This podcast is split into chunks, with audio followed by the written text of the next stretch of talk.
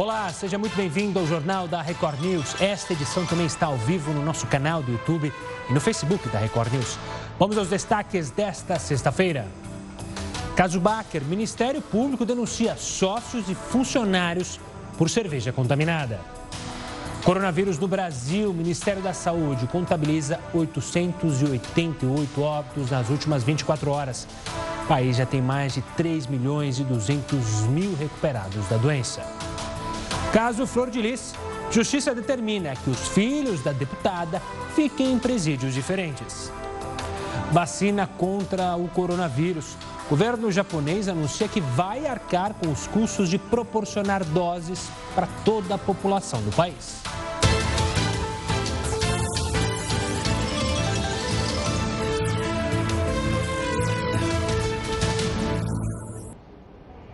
E o Ministério Público de Minas Gerais denunciou os três sócios da cervejaria Baker pela morte e lesão de consumidores. Eles vão responder por crime de homicídio culposo e lesão corporal por causa de dano irreparável à saúde pública através da contaminação da cerveja com produto tóxico. Além dos sócios, sete funcionários da Baker também foram denunciados por fabricarem o produto sabendo que ele poderia estar adulterado. Os sócios também serão punidos por não terem determinado o recall dos produtos. A decisão foi apresentada ao Tribunal de Justiça de Minas Gerais hoje e difere do inquérito da Polícia Civil concluído em junho, que não indiciou nenhum dos sete. E o Ministério das Relações Exteriores anunciou que formalizou a declaração de representantes do governo da Venezuela, do presidente Nicolás Maduro, como persona não grata no Brasil. Isso significa que o corpo diplomático ligado ao governo Maduro no Brasil não é mais aceito como representação legítima da Venezuela. Os diplomatas podem permanecer no país, mas sem privilégio ou imunidade. E uma pesquisa apontou que crianças e adolescentes são capazes de desenvolver o vírus e os anticorpos da Covid-19 ao mesmo tempo no organismo. O estudo foi realizado por pesquisadores do Hospital Nacional Infantil em Washington, isso nos Estados Unidos, e publicado em um jornal pediátrico. De acordo com a pesquisa, nem sempre os anticorpos estão ligados à recuperação do paciente. Mesmo que as crianças possuam os agentes de defesa, elas ainda apresentam um grande potencial para transmitir e ainda carregar o vírus por semanas. Além de possuírem uma carga viral superior à de adultos hospitalizados, a pesquisa usou uma análise retrospectiva de mais de 6 mil mil crianças que tiveram testes com resultado positivo para a Covid-19. E deste grupo, 215 foram acompanhadas no hospital. Dessas 215, 33 tiveram novamente um resultado positivo para o vírus. E, ao mesmo tempo, os exames identificaram a presença de anticorpos no sangue. Os pesquisadores descobriram que pacientes de 6 a 15 anos demoraram mais tempo do que as outras para eliminar os vírus, em média 32 dias. As meninas na faixa etária de 6 a 15 anos também demoraram mais do que os meninos foi relatada uma média de 44 dias de infecção para as meninas e 25 dias para os meninos. Já pacientes de 16 a 22 anos ficam aproximadamente 18 dias com o vírus no corpo. Na próxima fase do estudo, os cientistas vão testar se o vírus e anticorpos podem ser transmitidos simultaneamente para outras pessoas. Ainda não se sabe se os anticorpos se correlacionam com a imunidade e se eles podem prevenir uma reinfecção. Todas essas descobertas são essenciais para ajudar a compreender esse impacto sobre as crianças e o papel delas na transmissão viral. E o procurador Anselmo Lopes, responsável pela força-tarefa da Operação Greenfield, que investiga fundos de pensão, anunciou que vai deixar o cargo. A decisão veio após a Procuradoria-Geral da República ter prorrogado a força-tarefa até o fim do ano, mas somente com ele, como procurador em dedicação exclusiva. Os demais colegas dividiriam o trabalho com dezenas de outras operações. E olha, a Justiça determinou que os cinco filhos da deputada federal Flor de Lis, que estão presos, sejam colocados em presídios diferentes. A ordem atende a um pedido da defesa da família do pastor Anderson do Carmo. De acordo com os advogados, já houve tentativas de manipular provas e combinar depoimentos. Cinco dos quatro filhos estão no complexo penitenciário de Jericinó, na zona oeste do Rio de Janeiro. E o número de atendimentos hospitalares a ciclistas atropelados cresceu entre 2010 e 2019. De acordo com o SUS, o aumento foi de cerca de 57%. Viviane não abre mão da bike, seja para chegar ao trabalho, à faculdade ou para passear, mas carrega no corpo as marcas de um acidente. Ela lembra que, por causa de um buraco, teve um tombo grave. Ela até tentou desviar, mas não conseguiu. Eu tive uma fratura nos, nas duas mãos, né? O meu punho esquerdo eu tive uma fratura se severa. A utilização da bicicleta como meio de transporte cresceu bastante no mundo nos últimos anos assim também como os acidentes registrados com esse veículo. Este integrante da Associação de Ciclismo de Cabo Frio orienta os usuários para que tenham o hábito do uso dos equipamentos de proteção. Com essa pandemia, aumentou em 127% o aumento de vendas. Devido a essa, essa situação, para evitar, evitar aglomeração, o uso da bicicleta mais do que dobrou. E, infelizmente, vieram os acidentes. De acordo com o SUS, o número de atendimentos hospitalares a ciclistas atropelados cresceu 57%. Passou de 1.024 em 2010 para 1.610 em 2019. Até junho desse ano, já foram registradas 690 internações. Nos últimos 10 anos, foram quase 13 mil internações e mais de 15 milhões gastos a cada ano no tratamento de ciclistas. Nem o isolamento social adotado no país em virtude da pandemia do novo coronavírus freou o número de acidentes. Na comparação com o mesmo período de 2019, as internações tiveram baixa de apenas 13%. Segundo a Abramet, a Associação Brasileira de Medicina de Tráfego, o aumento no número de acidentes e atendimentos médicos acontece pelo maior uso da bicicleta no dia a dia, em detrimento de outros veículos. O aumento dessa cultura na, no, no, nosso meio, no nosso cotidiano, infelizmente estão predispondo os acidentes por falta dessa educação de, de trânsito, do uso da bicicleta no meio dos carros, no meio das motos. E o governo editou a medida provisória que prorroga o auxílio emergencial até o final do ano. As novas parcelas sofreram algumas mudanças. Veja só. De acordo com a medida provisória, as parcelas de 300 reais que serão concedidas até dezembro não devem atender todos os atuais beneficiários do programa. A ideia do governo é adotar as restrições para evitar que os pagamentos sejam feitos a quem não preenche os requisitos ou então não precisa do dinheiro. Por se tratar de uma medida provisória, esse texto formulado pelo governo tem uma vigência imediata. E apesar disso, precisa ser analisado pelo Congresso em até 120 dias para não perder a validade. Além de definir quatro parcelas de 300 reais, essa medida ainda limita o pagamento do benefício a duas pessoas da família. O recebimento está vetado para quem conseguiu emprego formal, ganhou o benefício previdenciário ou então o seguro-desemprego depois de ter recebido o auxílio emergencial. Presos em regime fechado e adolescentes com menos de 18 anos de idade, exceto no caso das mães, também não vão ser contemplados com essa prorrogação do programa. Todos esses critérios podem ser verificados mensalmente. É importante ficar atento porque o recebimento do auxílio está limitado a duas cotas por família. Mães solteiras e mulheres chefes de família vão poder receber o benefício em dobro, ou seja, 600 reais. E se a soma dos benefícios recebido pela família, que faz parte do Bolsa Família, for igual ou então maior do que o auxílio emergencial a ser pago, serão repassados apenas os benefícios do Bolsa Família. E a Rússia divulgou hoje os resultados revisados das duas primeiras fases de testes da vacina Sputnik contra o coronavírus.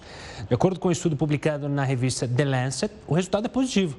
A pesquisa revela que a vacina produziu anticorpos em todos os participantes das primeiras fases dos testes. Moscou anunciou ainda que já se prepara para uma vacinação em massa.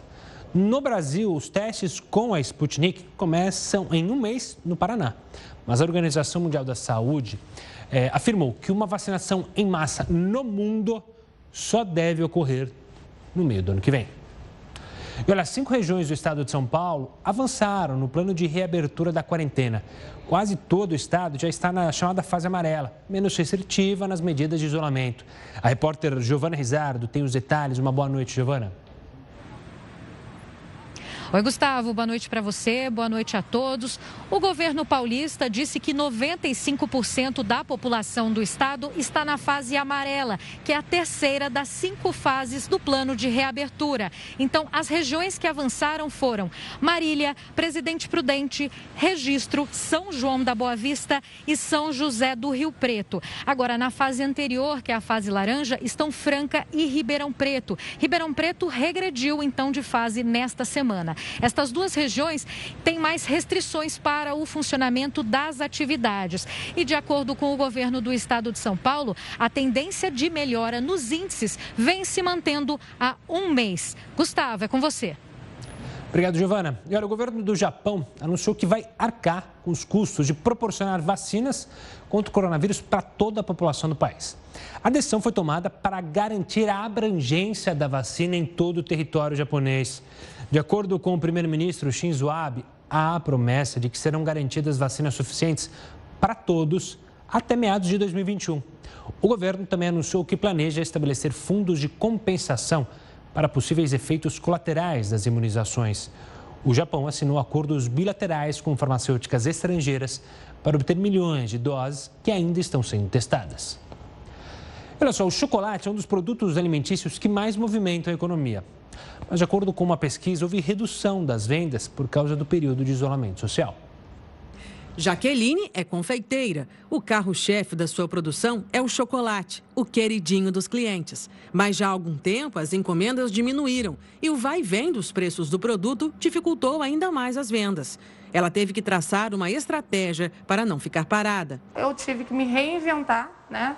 Eu já estou há um mês já fabricando doces, é, bolo caseiro, donut que está dando super certo, graças a Deus. Estou investindo nas minhas mídias sociais também, que está sendo um diferencial bacana.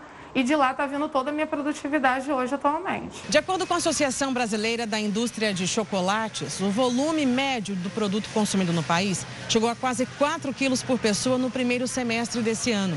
Uma queda de 11,8% em relação ao mesmo período de 2019. 22 a 25% foi a queda da produção.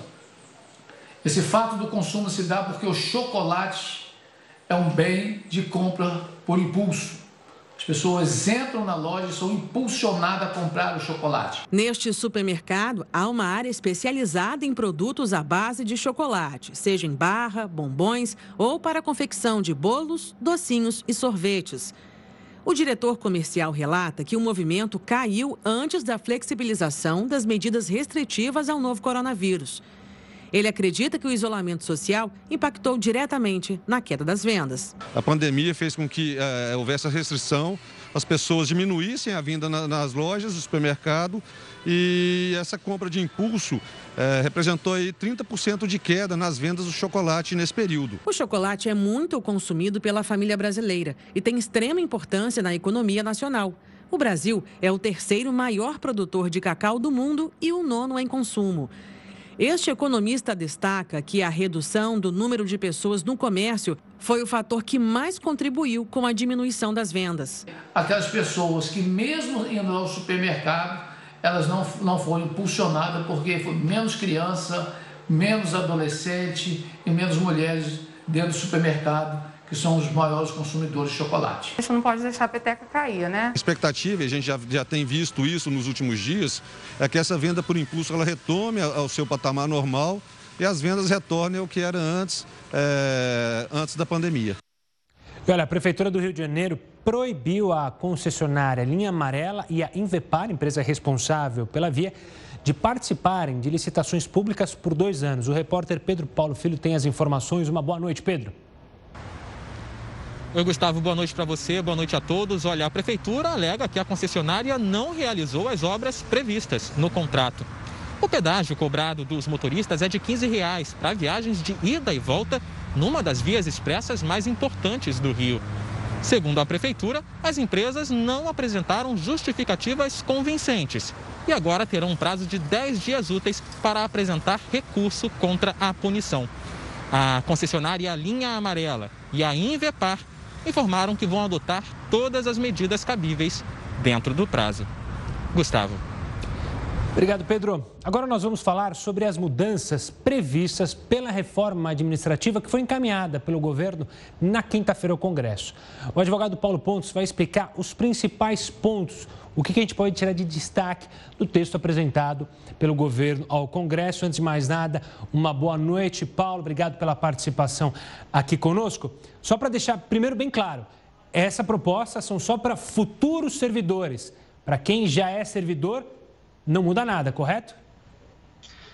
Boa noite, Gustavo Toledo. Boa noite a todos. É, a reforma administrativa foi apresentada por uma PEC que altera a Constituição, que vai mudar estruturalmente né, a, ao serviço público, mas a, a aplicação dela seria apenas aos servi novos servidores públicos, excetuados apenas os membros de poder, como juízes, promotores, políticos e militares. Né?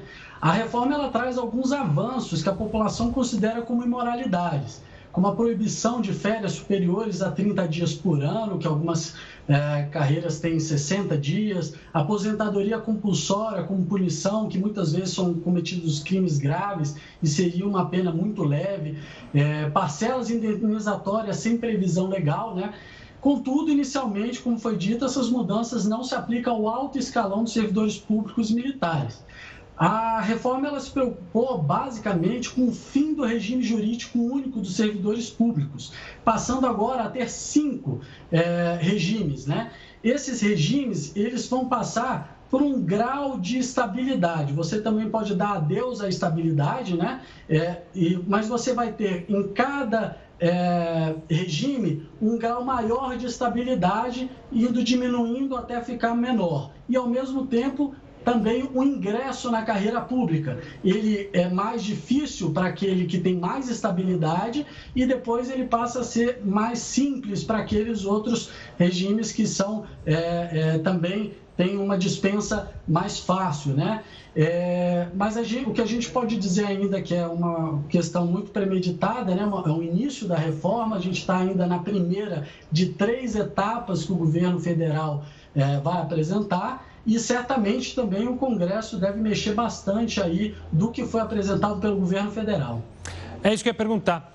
É, doutor, a proposta foi enviada ao Congresso, você mesmo disse, é uma PEC, ela muda é, de maneira estrutural. Então, o que, que a gente pode imaginar que vai acontecer daqui adiante? O texto vai para o Congresso, eles analisam, há discussões para ver até se é constitucional ou não. É nessa linha? É nessa linha, eles vão analisar, ele ainda vai passar, como é uma PEC, ele passa é, duas vezes em cada casa, né, no, no, no, Congresso, no Senado e na Câmara, é, e depois disso eles vão analisar a constitucionalidade, mas eles podem fazer emendas também. Então, por isso que a gente pode dizer que é um momento muito inicial, mas a proposta é muito arrojada, ela realmente faz alterações estruturais muito significantes, é, mas ainda está bem no começo, como o próprio governo diz, são três etapas, essa é uma delas, mas a primeira que chegou já causa bastante impacto. Doutor Paulo, só para entender, você mesmo mencionou né, que os cargos altos de militares, cargos magistrados, juízes, eles não estão na proposta. É, para alterar o funcionamento deles, teria que ser uma nova proposta, uma proposta é, dos próprios poderes, por exemplo, do Poder Judiciário? Sim. É, exatamente. O Poder Judiciário, o Poder Legislativo também, né? Ele pode fazer essa mudança. É, isso pode ocorrer. Por isso que a todo momento eu falei que inicialmente, né? Eles não estão sendo aplicados. Mas isso pode vir a ocorrer conforme o andamento dele no Congresso com propostas é, de mudanças é, aí que vão sofrer. É, a gente vai ter mudança no Congresso certamente. E certamente nos falaremos de novo para analisar, claro, as mudanças e o andamento dessa PEC. Doutor Paulo, obrigado pela participação aqui conosco, explicando essas é, mudanças aí que o governo propõe com a reforma administrativa. Ainda vai ter muita água para passar pela ponte. Agora, a gente vai com a opinião do colunista Rodrigo Constantino. Há uma campanha global em curso para manchar a imagem do Brasil no que diz respeito ao meio ambiente. E o esforço conta com o apoio de celebridades como Greta Thunberg e Leonardo DiCaprio. O ataque baseia-se em distorções da realidade, exageros, seletividade dos fatos, enfim, desonestidade intelectual. E infelizmente muitos brasileiros embarcam nessa, por ignorância ou por má fé, enxergando aí uma oportunidade de criticar o presidente Bolsonaro e o ministro Ricardo Salles. Da extrema esquerda ao centrão fisiológico, de Marina Silva a Rodrigo Maia, passando pela turma do MBL, todos mais à esquerda e ou oportunistas estão pedindo a cabeça do ministro, pedindo maior pragmatismo na pasta para atrair investimentos. O problema é que estão atacando Salles pelos motivos errados, por suas virtudes e não pelos seus defeitos. A visão de Marina é que é a mais ideologizada para o meio ambiente, flertando com abstrações, cedendo à histeria do aquecimento global ou mudanças climáticas, uma expressão mais vaga que engloba tudo. Enquanto Salles prefere focar em aspectos concretos, como o lixão, a regularização fundiária no meio rural para permitir o desenvolvimento sustentável na população local. Além disso, Salles desaparelhou uh, o ministério, fechou torneiras. E é inegável que o ambientalismo virou um negócio bilionário. ONGs que dependem da verba pública, especialistas que viajam para Paris para debater eternamente sobre o clima, empresários corruptos que exploram reservas indígenas é, mancomunados com a FUNAI, há toda uma cadeia da felicidade bancada pelos cofres do governo. E Salles vem dificultando a vida dessa turma. Daí a grita. Um vídeo de campanha feito em inglês pelo governo mostra como o Brasil é motivo de orgulho nesse setor, tornando-se ao longo dos anos um celeiro do mundo e fazendo isso com ganho de produtividade que permitiu preservar o grosso das nossas florestas. Os gringos atentos sabem disso, mas o jogo é sujo. Querem usar a cartada ambiental para dificultar o nosso progresso justamente por sermos mais competitivos. Querem só florestas no Brasil e fazendas na Europa. E tem brasileiro que cai nessa ladainha e faz o papel de antipatriota. É preciso abrir os olhos para enxergar melhor a realidade. E o número de pessoas com dores na coluna aumentou durante a pandemia. Você vai ver o motivo no próximo bloco.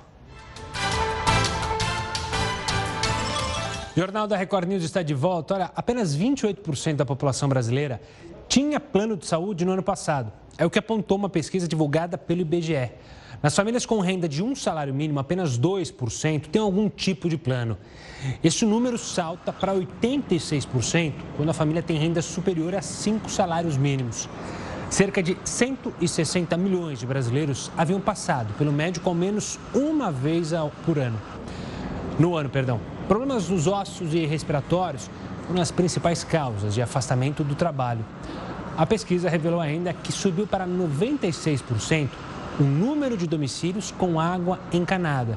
Por outro lado, apenas 66% das casas têm banheiro e esgoto. Em um outro estudo, apontou que o número de pessoas com dores na coluna aumentou significativamente durante a pandemia. Veja na reportagem. Muitas pessoas que puderam cumprir o isolamento social e que passaram a trabalhar em casa durante a pandemia notaram uma mudança, isso em diversos hábitos. Em alguns casos, essas alterações causaram dores nas costas. De acordo com uma pesquisa realizada pela Fundação Oswaldo Cruz, isso com a Universidade Federal de Minas Gerais e a Universidade de Campinas, o aumento do sedentarismo e do estresse e a redução das atividades físicas são os principais fatores que contribuíram para essa piora. O estudo contou com mais de 45 mil participantes de todos os estados do Brasil. E os resultados apontaram que 41% das pessoas no país sentem aquela dor na coluna. Antes da pandemia, esse percentual era de 18,5%. A pesquisa também apontou que houve um aumento significativo de tempo gasto em frente às telas de TV e no celular e nos computadores também. E todos esses aspectos colaboram para o aumento da dor. É o que explica o médico Fabiano Nunes, que é ortopedista da Beneficência Portuguesa de São Paulo. Existem vários fatores, a gente pode enumerar três.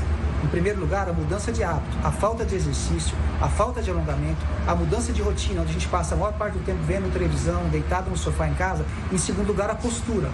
As alterações posturais promovidas pela mudança de trabalho para casa, cadeiras inadequadas, mesa inadequada, local inadequado. Normalmente, as pessoas assistiam aproximadamente duas horas de TV ao dia. E na pandemia, esse tempo subiu para quase três horas e meia. O tempo em frente ao computador, tablet ou celular também aumentou. Antes, os usuários ficavam aproximadamente 4 horas por dia, ali em frente às telas.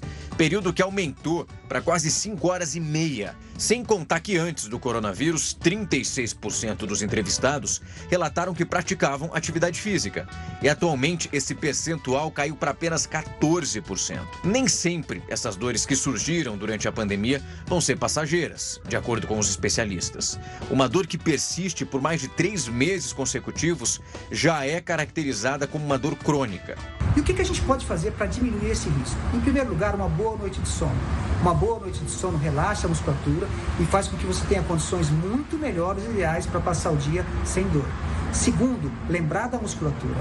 Faça um exercício, faça um alongamento, tenha o hábito de fazer um exercício em casa. Se você não sabe como fazer, procure na internet. A gente tem aulas online de exercício, de alongamento, de yoga que vão te ajudar. O feriado prolongado de 7 de setembro está movimentando o setor hoteleiro. Para donos de hotéis e pousadas, é uma grande oportunidade de crescimento mesmo durante a pandemia. Em um dos hotéis mais tradicionais de Cabo Frio, dos 52 quartos disponíveis, 39 já foram reservados. Empresários do setor hoteleiro estão otimistas com o primeiro feriado prolongado depois da reabertura parcial do turismo. Esse final de semana a gente está com, por enquanto, uns 30%, 35%, mas eu acredito que a gente está chegando aos 40%, que é o permitido. O hotel passou por é, treinamento, todos os funcionários. Por isso nós não abrimos antes, porque nós queríamos ter é, uma segurança maior para todos nós, tanto funcionários como o público. Os turistas que estiverem em Cabo Frio vão precisar se adaptar às novas determinações de segurança sanitária, como o uso da máscara em locais públicos e evitar aglomerações. Devido à pandemia do coronavírus, alguns pontos turísticos também estão com restrições para visitação. As praias permanecem fechadas. Apenas a prática de atividades físicas individuais está permitida. Os passeios de barco e mergulho estão autorizados. Uma grande aposta dos comerciantes é o festival gastronômico, que será realizado no fim de semana do feriado de 7 de setembro e segue até o dia 4 de outubro. A iniciativa pretende fomentar o turismo e criar oportunidades de negócios. Sempre foi o melhor feriado, mas agora com pandemia é um pouco diferente até porque temos só, só podemos ocupar 40%, né, que é o limite dos hotéis, é, mas está bem movimentado. Lógico que é muito importante cumprir todos os protocolos de segurança. Olha, um mês após a explosão que matou 200 pessoas em Beirute, equipes de resgate encontraram sinais de vida nos escombros perto do porto. Segundo socorristas, foi detectado num prédio destruído sinais de pulsação e respiração perto do térreo. Para especialistas, as chances de se encontrar sobreviventes são mínimas, mas enquanto há esperança e fé, quem sabe a gente torce para que, quem sabe, encontrem esses sobreviventes. Olha, você sabe o que é foro privilegiado? A gente deu uma diquinha ontem, conversou um pouco com o Heroto. O Heroto vai falar hoje, então, definitivamente, o que é o foro privilegiado e quem tem direito a ele. Uma boa noite, professor. Olá, Gustavo. O foro privilegiado, o fim do foro privilegiado foi, foi aprovado no Senado. Você tem ideia quantos dias ele está dormindo lá na Câmara dos Deputados? Tem uma ideia aproximada? Não? Ah, eu sou péssimo de matemática, mas deve ser uns 600 dias? Exatamente. 600, aproximadamente 600 dias. Agora, os deputados estão até fazendo essa, como é que a gente diz assim, esse encontro virtual. Por que, que, não, por que, que não coloca isso para votar? Por que, que o presidente da Câmara, que fala tanto em parlamento, parlamento, parlamento, não põe para votar? Veja o seguinte, o foro privilegiado, vamos ver as informações para a gente poder entender bem o que é. Não vai para nós, para o cidadão não vale não. O objetivo dele é proteger cargo público, não pessoa. Mas aqui está protegendo mais pessoa do que cargo público. E outra coisa, você só vai ser condenado em tribunais superiores. Não é como nós que vamos para a primeira instância. Quem tem foro privilegiado vai ou para o Tribunal de Justiça, ou para o Tribunal Regional Federal, ou então para os tribunais de Brasília. Ok? Bom, vamos lá. Quem é que tem foro privilegiado? Vê se você tem aí, é você que está nos acompanhando. Tem foro privilegiado o presidente, todos os ministros, todos os parlamentares, são deputados, etc. governadores e prefeitos. Todo mundo tem foro privilegiado. Quer dizer, só não, não. Tem mais gente. Vamos mostrar quem mais tem foro privilegiado. Integrante do Poder Judiciário. Uau. Tribunal de Contas da União. Também. Ministério Público. Também. Agora, dá para a gente somar uma população de 210 milhões de pessoas que nós somos? Quantos tem foro privilegiado no Brasil? Dá. Quer ver? Vou mostrar agora. Vamos virar a telinha a gente já vai ver. No Brasil, 54 mil pessoas têm foro privilegiado. Vou comparar com a Inglaterra, Reino Unido. Na Inglaterra só tem um, só a rainha. Nem o primeiro-ministro, nem ministro, nem juiz, nem pronto, nem coisa nenhuma. Agora aqui é o país do privilégio, até para ser julgado pela justiça. Estão aí 54 mil, enquanto a Inglaterra é apenas Sua Majestade Elizabeth II. Triste cenário, né, professor? Mas enfim, vamos lutar e você, como cidadão, aí na sua casa, tem o direito de pressionar os políticos para acabar com essa vergonha. O Heroto volta aqui conosco. Pode falar. Você ia falar mais uma coisa, Heroto? Não, não, isso aí. Você falou bem, tem que, tem que pressionar mesmo. Os deputados federais. Tá parado lá. Bem lembrado. Bom, Heroto, o Heroto volta aqui conosco no Jornal da Record News. Agora a gente vai para um rápido intervalo. Na volta, a gente vai falar do presidente dos Estados Unidos, que ajudou em um acordo que era esperado há 12 anos. É... Que acordo é esse? Você vai saber em instantes. 9 horas e 43 minutos. O ministro da Economia, Paulo Guedes, afirmou que a economia brasileira está no processo de recuperação em V. Os números da balança comercial são positivos e condizem com o cenário descrito pelo ministro Heraldo Barbeiro. Vai mostrar alguns desses dados para você aí em casa entender. Diga lá, professor. Olha, é uma boa notícia, uh, Gustavo, porque obviamente a recuperação econômica significa a gente diminuir o número de desempregados que tem no nosso país e começar novamente a mexer com a economia. A impressão que eu estou tendo, estou falando só como, né, como leigo, mas olhando o noticiário econômico, é que realmente a recuperação está sendo em V. Vamos dar um exemplo então da balança comercial. O que, que é isso? É a quantidade de mercadoria que o país exporta e o que ele importa. Isso é chamado de balança comercial. Dá uma olhada lá. Vamos pegar o mês de agosto como exemplo. Olha só, no mês de agosto, nós exportamos 17, mais de 17 bilhões de dólares. Importamos 11 bi.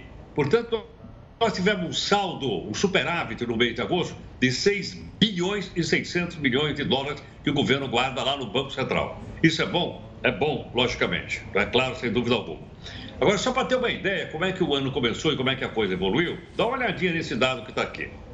Se eu somar os, uh, os, primeiros, os seis primeiros meses desse ano, nós já pusemos no caixa, nós guardamos lá no Banco Central 36 bilhões e 600 milhões de reais. Por quê? Porque teve saldo na balança comercial. Mas janeiro não foi tão bom. Dá uma olhadinha a gente escreveu janeiro aí em vermelho, porque em janeiro a gente comprou mais do que exportou, 1,7 bilhão. Em compensação, vou comparar agora com o mês de julho, olha a diferença. Em julho, nós vendemos muito mais do que nós, que nós compramos. Nós vendemos 8 bilhões e 100 milhões. Então, se eu somar os saldos dos seis primeiros meses deste ano, nós pusemos no caixa 36 bilhões e 600 milhões de reais, o que indiscutivelmente é uma cifra muito boa para a economia brasileira. Agora a pergunta que não quer calar é o seguinte: mas nós estamos vendendo o quê? Estamos vendendo balãozinho, estamos vendendo time de futebol, jogador não. Olha da onde está vindo o faturamento do nosso país. Ele está vindo do agronegócio, do agropecuário, está vindo dos minérios e só em terceiro lugar é que aparecem os industrializados. Então, quem está puxando a economia brasileira para cima é o agronegócio, que hoje deve valer mais ou menos 25% do produto interno bruto do país. Veja, agronegócio. Bom, e aí? Mas quem é que compra de nós é, para que a gente possa ter superávit? Vamos mostrar para vocês, então, os nossos compradores aí. Olha lá. Principais compradores. O principal parceiro comercial brasileiro é a China, em primeiro lugar a União Europeia em, terceiro, em segundo lugar Estados Unidos em terceiro. Em quarto viria aí a Argentina. Mas como era muita distância, eu coloquei só três para a gente ver. Principais compradores do Brasil e vendedores: China, União Europeia e Estados Unidos. Então, isso é uma, é uma demonstração de que realmente a gente está desenvolvendo a economia e vamos ver para onde a gente vai com isso lá para frente. Né? Os portos estão bastante abarrotados. O Porto de Santos, já contei aqui para vocês, tem batido recorde histórico desde a fundação até agora. com exportações, o que significa, portanto, que talvez o ministro esteja correto, dizendo que a economia pode recuperar em V. Bom, quem viver, verá, viu, Gustavo? Boa, Heroto. Daqui a pouco a Gabi volta aqui conosco. A gente tá, o Heroto falou dos Estados Unidos, né, um grande parceiro comercial. Vamos falar então do presidente americano Donald Trump, que anunciou que a Sérvia e o Kosovo assinaram um documento de normalização econômica. Os líderes dos dois países já tinham se reunido na Casa Branca há dois dias e selaram um acordo nesta sexta-feira. O presidente da Sérvia, Aleksandar Vucic, afirmou que ainda há muitas diferenças entre os dois países, mas que o acordo é um grande passo. A normalização econômica é vista como um grande avanço e chega 12 anos depois da declaração de independência do Kosovo da Sérvia, que não a reconhece. A tentativa de negociação para esse acordo fracassou em 2018 e foi retomada em julho deste ano. Os dois países europeus também anunciaram acordos de normalização com Israel. Vamos falar de futebol agora, porque o gol do São Paulo, anulado pela arbitragem ontem, que alegou impedimento, provocou reações fortes dos torcedores da equipe paulista. Aliás, quem anulou, o VAR, vem sendo contestado por vários técnicos brasileiros. Mesmo com o princípio de fazer justiça, o VAR está dando o que falar neste Brasileirão. Tá chato. O treinador do Santos veio a público depois de dois jogos consecutivos reclamar da atuação do VAR. Tá difícil, tá difícil isso aí. Primeiro, após ter dois gols anulados na derrota contra o Flamengo. Os caras estão chamando a arbitragem para ficar discutindo. E fica cinco minutos discutindo. Não tem como o jogador não ficar pilhado. Eu não entendo mais as, as regras do VAR. Depois, teve interferência do VAR em dois gols do Vasco no empate diante do Santos. O framing, o framing do VAR, quando eles põem para justificar, eles põem na hora que eles querem. Você não tem uma certeza que a bola saiu naquele momento que ele põe o framing. E a linha do framing, ela não é uma linha reta como eu estou aqui. Ela pega um outro ângulo. O treinador do Palmeiras também se revoltou. Os árbitros estão sossegados, não tomam a decisão que eles têm que tomar, porque o VAR está lá em cima e está tomando decisão na O VAR não é para tomar decisão na arbitragem. VAR é para contestar aquilo que de repente é, apareceu como uma dúvida de, de, de, de que o, o, juiz não conseguiu ver o lance. Ontem foi a vez de Fernando Diniz questionar os critérios do VAR. É isso o erro que me parece, pelo menos pela televisão, o erro do VAR. É bom salientar. E se o VAR tem razão que essa imagem venha. Luciano, o autor do gol anulado pelo VAR, também questionou o que aconteceu no jogo de ontem. O gol sair, a gente e o VAR vai anula ali e depois do jogo a gente sabe que foi um gol legal porque pela imagem que que está na internet está claramente legal. É, a gente fica triste. O treinador do Botafogo acredita que questionar a CBF não adianta, porque mesmo com vários clubes escrevendo cartas reclamando do VAR, as coisas nunca mudam. Então não adianta ter VAR, porque quem interpreta isso? Mas vamos continuar no, no tema de interpretação. Tudo a falar sobre a conjuntura do futebol brasileiro. É muito fraca entende? E é suspeita, porque as coisas acontecem sempre da mesma maneira. Isso chega um momento que cansa. Olha, mudando um pouco de assunto, há um ano, manchas de óleo invadiram o litoral brasileiro, afetando mais de 3 mil quilômetros de costa. Mesmo que parte do material poluente tenha sido retirado, especialistas afirmam que os riscos para os ecossistemas marinhos permanecem. Para falar sobre esse assunto, a gente convidou Ronaldo Cristofoletti, que é especialista em conservação da natureza. Obrigado pela participação aqui conosco, Ronaldo. Tem como a gente dizer qual que é o maior risco ainda para nossa área marinha por causa desse derramamento que até hoje segue sendo uma incógnita? Uma boa noite. Boa noite, um prazer enorme estar aqui. Boa noite a todos em casa. Acredito que o maior risco que nós ainda temos é esse risco de pensar o quanto esse material fica no ambiente e qual é o impacto que ele vai ter na nossa vida. Aquilo que já permaneceu lá no ambiente, né, que chegou no ano passado, que atingiu 11 estados da costa brasileira, que atingiu é, áreas completamente preservadas, né, como você mencionou, faz parte da, da, da, rede de especialistas em conservação da Fundação Clube Boticário, tantas áreas ali de preservação, tantos recursos pesqueiros, né? tanto aquilo que a gente come, ele vem dessa cadeia. Então esse óleo que lá permaneceu, muitos deles que já viraram fragmentos muito pequenos, né? Então a gente vê aí, olha, as grandes manchas enquanto o pessoal retirava. Mas isso que nós estamos vendo, imagina você na sua casa derramar uma grande panela de óleo que escorre por baixo dos móveis. A gente só conseguiu limpar o chão que a gente pisa, aquilo que ficou embaixo dos móveis, ou aqui no nosso caso, aquilo que ficou, continuou no fundo do mar, aquilo que ficou preso nos recifes de corais, aquilo está lá ainda.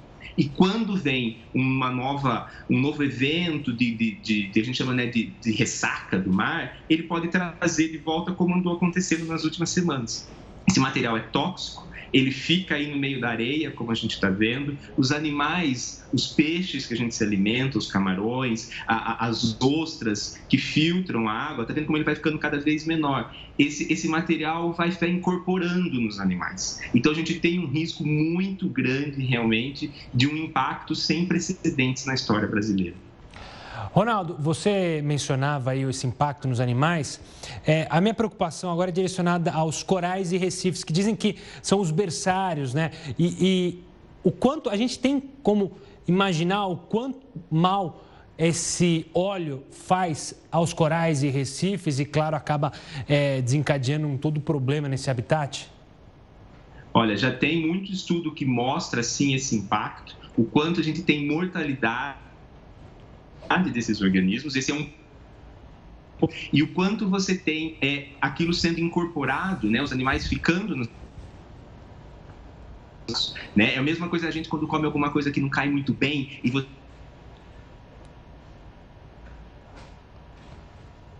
A gente perdeu o contato com o Ronaldo, a gente vai tentar restabelecer o contato para ver se recupera é, o contato com o Ronaldo para ele finalizar. De qualquer forma, é um assunto que é super delicado e que afeta não só a vida marinha, mas a nossa vida diretamente. Enquanto isso, a gente vai para um rápido intervalo e daqui a pouco a gente vai falar: será que já é seguro viajar de avião, por exemplo? O ar que circula ali dentro do avião pode ser ou não contaminado? A gente explica no próximo bloco. Estamos de volta para falar que uma criança de apenas dois anos de idade caiu do quarto andar de um prédio. A mãe e o padrasto deixaram a menina sem a supervisão de um adulto. A menina de dois anos e meio caiu do quarto andar do edifício. Ela estava com dois irmãos de quatro e sete anos e um tio de doze. A criança sofreu vários ferimentos. Apesar da queda de aproximadamente 10 metros, está fora de perigo. A mãe e o padrasto da criança foram encaminhados à Divisão de Homicídios e Proteção à Pessoa, DHPP, no início da noite. Foram mais de cinco horas de depoimento. Os dois foram indiciados por abandono de incapaz. Leonardo foi preso em flagrante e só saiu após pagar uma fiança de um salário mínimo. A Polícia Civil descobriu que o padrasto não estava no apartamento. Ele saiu de casa para levar a mãe das crianças, demorou mais de uma hora para chegar, deixando essas crianças de tenra idade uh, sozinhas dentro desse apartamento, o que configuraria ali então o crime de abandono incapaz. Segundo o advogado de defesa do casal, o menino de 12 anos teria recebido a responsabilidade de cuidar da criança ferida e dos irmãos dela. O padrasto Leonardo Rodrigues ficou em silêncio na chegada e na saída da delegacia. Maiara disse que foi um acidente. Foi uma fatalidade. Do lado de fora tem lápis, caneta e material infantil da criança caído. Nós não sabemos se esse material estava com a criança ou se, se isso derrubou, se, se essa criança derrubou e foi buscar, mas havia outras crianças mais velhas dentro. Então, uma pode ter se apoiado na outra. Agora a gente fala de Messi. Foi o dia do Fico. Pois é, o atacante argentino confirmou e seguirá no Barcelona ao menos até o fim do contrato, que é no ano que vem. O craque disse que gostaria de sair, deixou bem claro, mas que vai permanecer para evitar uma disputa judicial. Messi não concorda com o pagamento da multa de, quatro, de quase 4 bilhões e meio de reais cobrada pelos dirigentes espanhóis, a quem chamou de desastrosos e sem palavra. Ele está no clube há 20 anos e, ao menos mais nove meses, continuará no Barcelona. Agora são 10 horas em ponto. Eu me despeço por aqui, encontro vocês amanhã. Tenha um ótimo final de semana, fique muito bem acompanhado com Rafael Algatti e a edição das 10 do Hora News. Tchau!